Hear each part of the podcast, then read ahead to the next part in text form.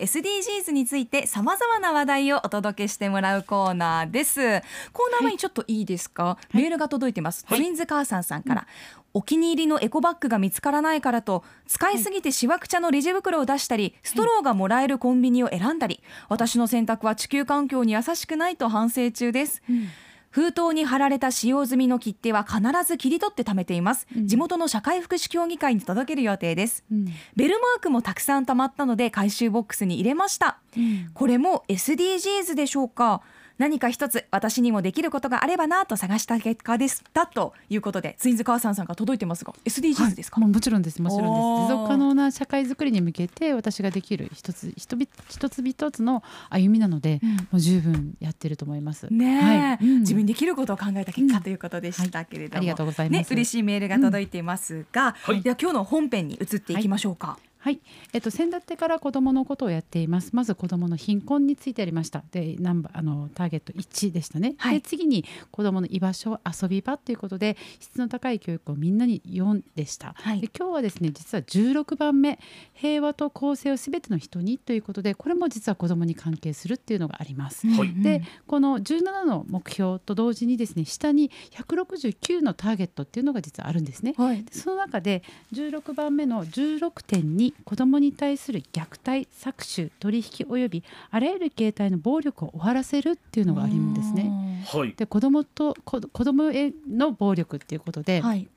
私たちの身近にもいろんな問題があるんですけれども、うん、それを今日はちょっとみんなで考えていきたいと思っているんですけど、はい、あのちょっと私一人ではあの心もとないので、えー、と専門家ですね。子ども国際子ども権利センター通称シーライツ代表理事ですね。あと文京学院大学教授の海田真知子さんという方を、はい、あの音源としてあのちょっと採用したいと思っています。はい、あの私がすごい憧れの、まあ、先生というか活動家兼、まあ、大学の先生なので、はい、研究者としても活動家としても非常に、まあ、著名な方なんですけれども、その方と一緒にですね子どもへの暴力って一体何なんだろうかっていうことを考えていきたいと思っています。はい、はいまず子どもへの暴力ということで国際社会でこれを禁止していこうとなったのが1989年の国連子どもの権利条約の制定でした。こちらは第19条にまあ、主に親とか保護者から暴力を受けない権利というものを定めたものなんですね。ご存知の通り、196カ国、もほぼ100%一国を除いて条約批准しているので条約批准するということ条約に沿って国内法を整備していかないといけないということで子どもへの暴力を禁止する法律を作らなくちゃいけなかったわけなんですけれどもまだまだ体罰を全面的に禁止しているという国は196には達してなくって日本もようやく2019年に法律を改正してようやく体罰禁止国となりました。しかしスウェーデンでは国連の条約が採択された10年前の1979年にあの全ての体罰を禁止しているという歴史があります。国際的な流れとしては大きかったのは2015年の SDGs でして SDGs のゴール16のターゲット16.2というものがあるんですけどもそちらでは子どもに対する虐待、搾取、取引及びあらゆる形態の暴力をなくすというそういうあのターゲットなんですね。もちろん2030年までにあと9年しかないわけですけども、うん、あの本当にチャレンジングなそれまでに全てのこういうあらゆる暴力をなくせるのかっていうと本当に大きな壁というものがたくさんあるわけですけれども、まあ、その SDGs のゴールに向けて世界中で本当に子どもに対する暴力はなくしていかなくてはいけないということでグローバルパートナーシップえー、子どもに対する暴力を撤廃するためのグローバルパートナーシップというネットワークグループができたんですね。そこのネットワークが今世界中でなんとか子どもに対する暴力をなくそうということで国際セミナーが開かれたばかりだったんですけれども、そこの動きに合わせて日本でも少しずつ動いているという状況があります。これは子どもに対する暴力をなくすための先導役っていう位置づけでパスファインディング国っていうのがあるんですけどパスは道ですね。道をこう、こんな風に進んでいけばいいんだ、そしたら暴力がなくなるというそういうパスファインディング国になんと2018年2月に日本政府がなりまして表明してなりますって言って、えもうこれ大きなことなんですけども、えでその日本政府が、まあ、他の国の子どもに対する暴力をなくすだけじゃなくてもちろん国内でも子どもに対する暴力をなくしていきますと、ま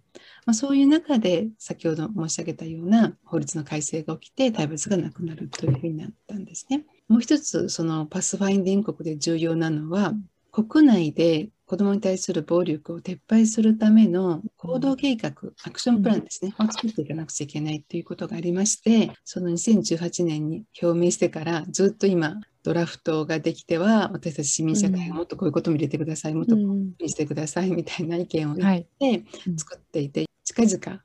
それができて発表されると思うんですけども、その行動計画では4つの柱を掲げて子どもに対する暴力をなくそうとしています。1つは児童虐待、それから2番目はさっきも言った体罰、3番目がいじめ、そして4番目が性的搾取なんですね。で、この性的搾取に関しては、私たち市民社会もいろんな団体が言葉としてやめてほしいと。性的虐待もしくは性暴力にしてほしいって。私は性暴力にしてほしいって政府の人たち言ってたんですけども結局それは変わらなかったってちょっと残念なんですけども、う性的搾取って言うとやっぱりその JK ビジネスとか子どもポルノとか搾取なんで、それ子どもの、まあ、性を利用してビジネスにしているというそういうイメージがどうしてもつくんですけども、まあ、ご存知のように今性虐待は家庭内でも起きてますし、学校でも起きてますし、まあ、あらゆる痴漢も含めて地域でも起きてます。で必ずしも金銭とか物品を見返りにしていないっていうことがあるので、日本でもそれをしてほしかったんですけど、うん。そのところは性的搾取という言葉になって、なるほど。行動計画が作られるという、ちょっと詳しくなっちゃいましたけど、先ほど文章に関しては、あの子ども権条約が最初だって話を言いましたけども、この子どもに対する暴力でちょっと一つ忘れてはならないのは、2006年に子どもに対する暴力に関して世界中で調査を行って、専門家のピネイロさんっていう人が、子どもに対する暴力はあらゆる場所で起きている、あらゆる国で起きている、そして全ての子どもに対する暴力にノーと言わなければならない。というふうな報告書を国連に提出してるんですね。それも非常に大きな、この分野に関しては大きな動きでありました。はいということで、まあ、日本のみならず世界の、ね動きについても教えてくださいました、はい。まあ、1989年に子どもの権利条約ではい。暴力を受けない権利というのがあるんですけれども、はい。まあ、やっと最近になって体罰に対する考え方がまあはい。国内で改められるようになったと、まあ、長い時間がかかってるわけですよね。あの沖縄県で昨年から非常に問題になっておりますこの指導しあの、まあ、部活動に伴うこの指導士ですね、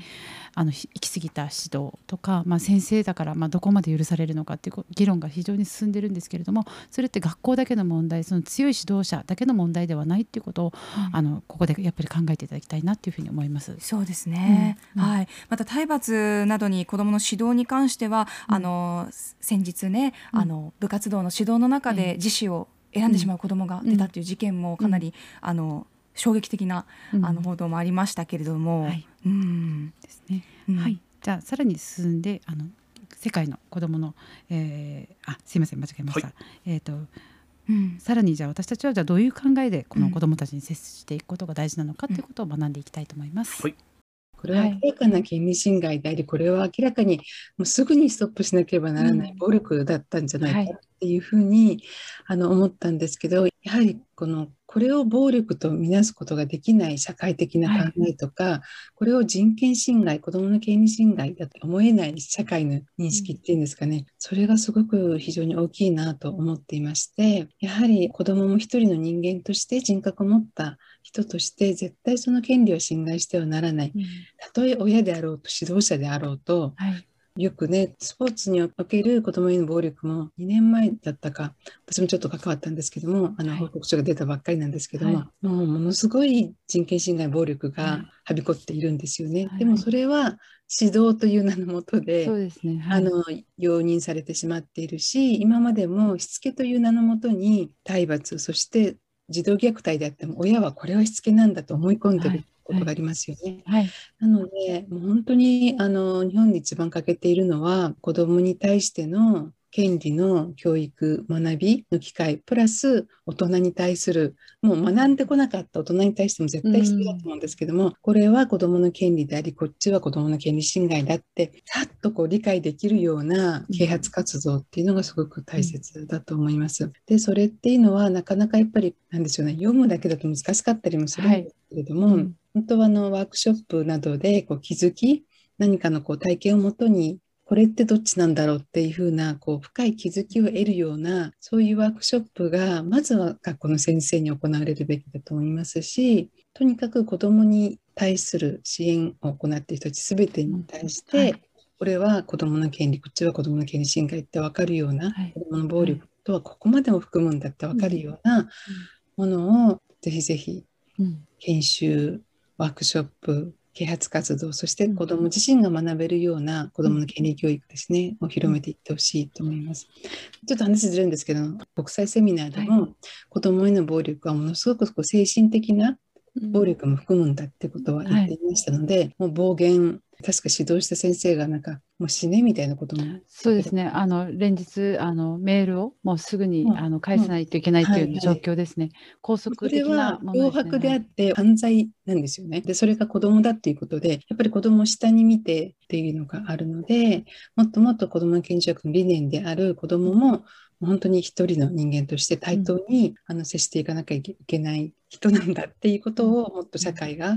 あの認識するような教育なり啓発活動が必要だと思います。子どもだけではなく大人への教育も必要だということで、うん、まあ、子どもと対等に話し合える環境づくりって大人の中でもその機運を高めていかないといけないなと、今の話を聞いて本当に感じました。そうですね私たち自身が子どもの権利に関してかなりちゃんとやってきていないっていうことはまず自覚しないといけないということがすごく大事かなっていうふうに思います。はい、はい、